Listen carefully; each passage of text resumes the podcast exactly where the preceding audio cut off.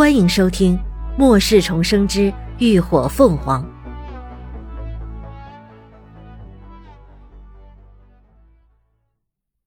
第一百五十七集：偷袭。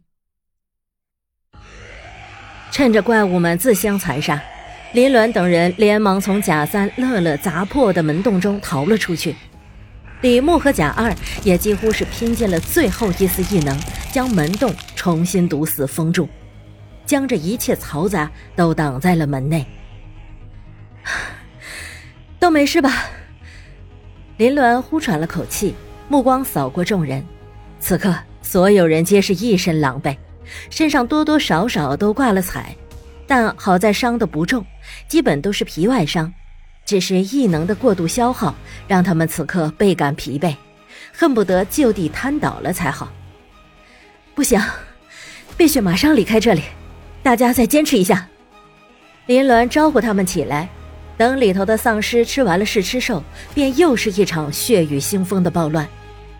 丧尸的进化速度必定会加快，留给他们的离开时间不多了。走吧。雷霆往嘴里塞了两颗湿晶，抹去额上淌下的血迹，率先站了起来。可就在这时，一声异响突然从他们的身后的大棚房的房顶传了过来，紧接着，一个巨大的黑影瞬间从天而降，那狰狞的血口一下子就咬住了雷霆的肩膀，直接将他整个人都叼了起来，猛地一跃就从众人的头顶越过，朝外急掠而去。一切都发生在转瞬之间，所有人根本反应不及，耳边只剩下雷霆迅速飘远的喊声。等林鸾他们一路追赶过去，外头早就没有了影子。那只试吃兽会突然从尸口中挣脱，跳出来偷袭他们，显然是又被那只精神系丧尸所控制了。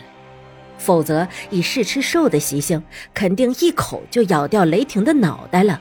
而不是叼着他就跑。他这么做的目的就是想吸引他们过去。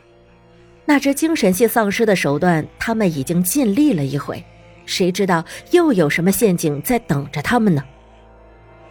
他刚才在喊什么？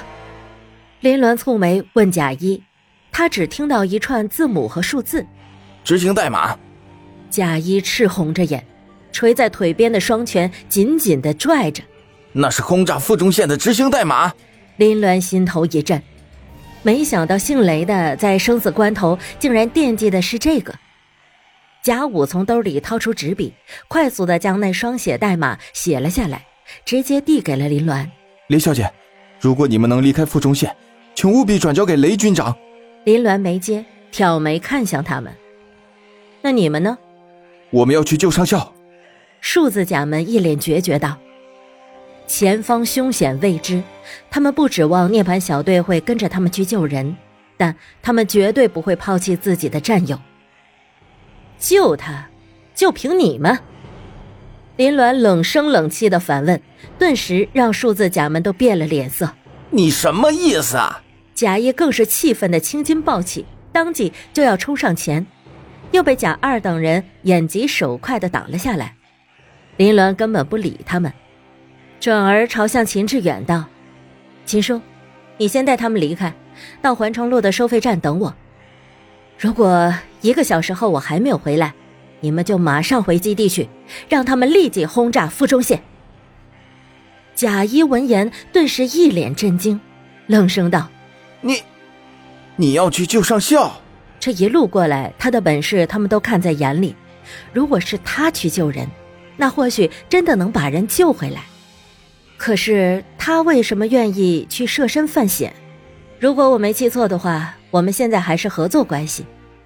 林鸾淡淡的瞥了他一眼，先说了丑话：“我会尽力把人带回来，但是死是活，我不保证。被那吃人的怪物叼走，谁也不能肯定他现在还是不是活着，说不定已经被啃掉了脑袋。”虽然知道他说的是实情，贾一还是被噎得脸色难看。秦志远知道他主意已定，抿了抿嘴道：“那你一定要小心，千万不要逞强。这一次的处境比任何一次都危险，他着实不放心呢。”林鸾回道：“放心吧，秦叔，我有分寸。他可不是舍己救人的活雷锋。”那我们也跟你一起去。数字甲们异口同声：“执行命令。”话音未落，林鸾的身影蓦然间化作一道残影，快速的掠去。看着那纤瘦的背影，转眼间就失去了踪迹。秦志远的眉心紧蹙，心里总觉得有些不安。林鸾顺着那只试吃兽逃走的方向一路追去，精神力铺展开来，不断的搜索沿途留下的痕迹，同时又从空间中取出了灵泉水，一股脑的往口里灌下。一番折腾下来，他也早已疲惫不堪。之前的精神反噬让他的脑袋到现在还感到不适。但他还是义无反顾的决定去救雷霆。不是因为他自负，也不是因为他圣母心爆发，而是他最后关头仍不忘自己的职责，考虑的不是自己，而是基地，是幸存者。他明知道那导弹一旦投进了附中线，他即便没命丧尸口，也绝对会被炸得粉碎。可。他还是毫不迟疑地喊出了那执行代码，他的这份坚持确实触动了林乱。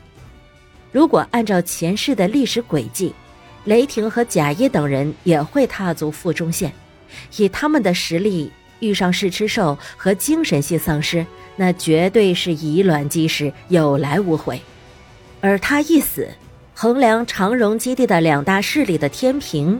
就会彻底的发生倾斜，所以啊，最终得益的才会是荣家。